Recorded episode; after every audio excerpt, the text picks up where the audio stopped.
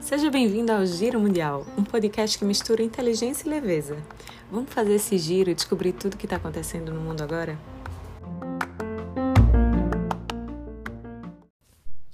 Na última semana, vocês devem ter se esbarrado com notícias sobre o Pegasus, o software espião que invade smartphones e, a partir daí, passa a ter acesso a todos os dados do usuário.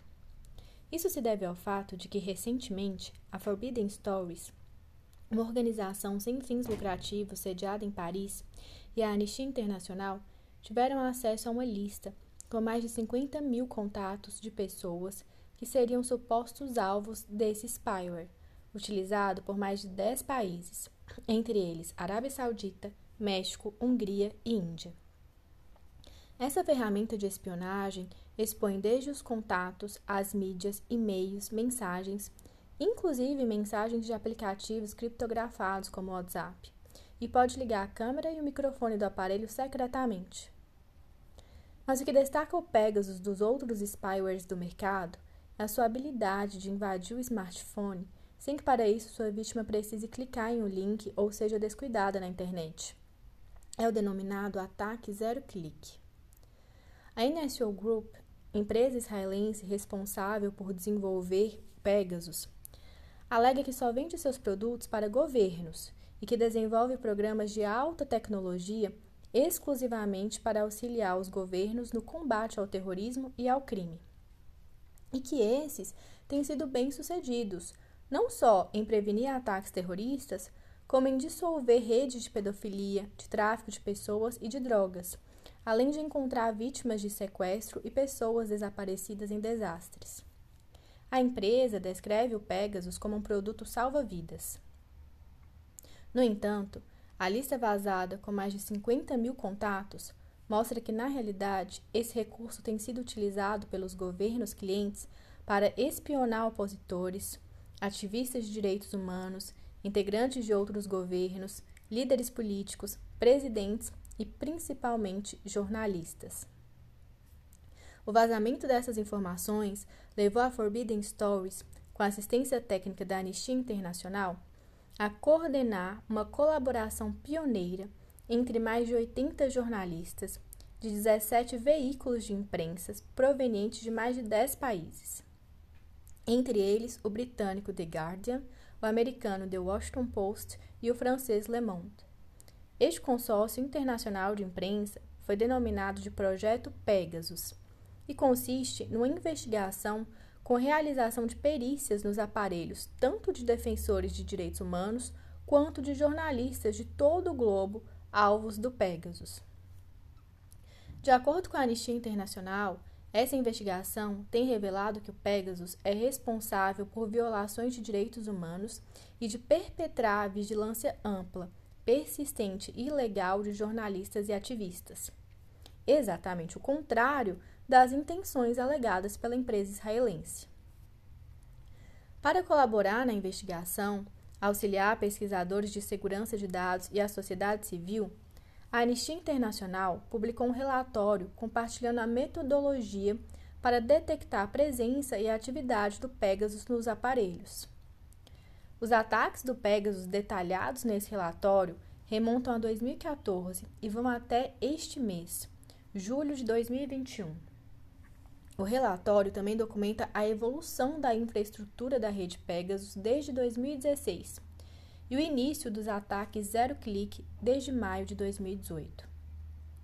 A NSO, em sua defesa, afirma que não opera os sistemas que vende aos governos e que, portanto, não tem acesso aos dados dos alvos desses clientes. Em uma nota, a empresa classificou de falsas as alegações feitas sobre o uso de seus produtos mas disse que vai investigar as denúncias e tomar as medidas cabíveis. Disse ainda que suas ferramentas devem ser usadas exclusivamente em investigações criminais oficiais e de segurança nacional. Independentemente, o fato do spyware ter sido vendido para países autoritários, como a Arábia Saudita, Hungria e Emirados Árabes, o alto potencial lesivo que representa, até mesmo em estados democráticos, e sua capacidade de invadir a privacidade de qualquer pessoa sem respeitar fronteiras representam um perigo para a segurança nacional dos Estados e de violações internacionais dos direitos humanos, levantando questionamentos sobre a falta de regulamentação internacional e interna do uso desse tipo de ferramenta. Foi na tentativa de preencher essa lacuna que foram criados dois grupos de trabalho no âmbito da ONU, que se ocupam de questões relacionadas a ataques cibernéticos. Esses grupos, no entanto, ainda estão longe de chegar a um acordo sobre as normas internacionais específicas. Em uma reunião do Conselho de Segurança das Nações Unidas, realizada em 29 de junho, a alta representante da ONU para assuntos de desarmamento, Izumi Nakamitsu, expressou preocupação com o desenvolvimento de tecnologias digitais em todo o mundo, já que o crescimento exponencial de ataques cibernéticos revela o surgimento de novas áreas potenciais de conflito e permite tanto a atores estatais quanto não estatais levar a cabo ações criminosas extraterritoriais. O fato é que, além de defensores de direitos humanos e jornalistas, nomes de chefes de governo, diplomatas e políticos do alto escalão dos cinco continentes figuram na lista dos alvos de interesse dos clientes do Pegasus. E isso, claro, abala as relações e a confiança entre Estados.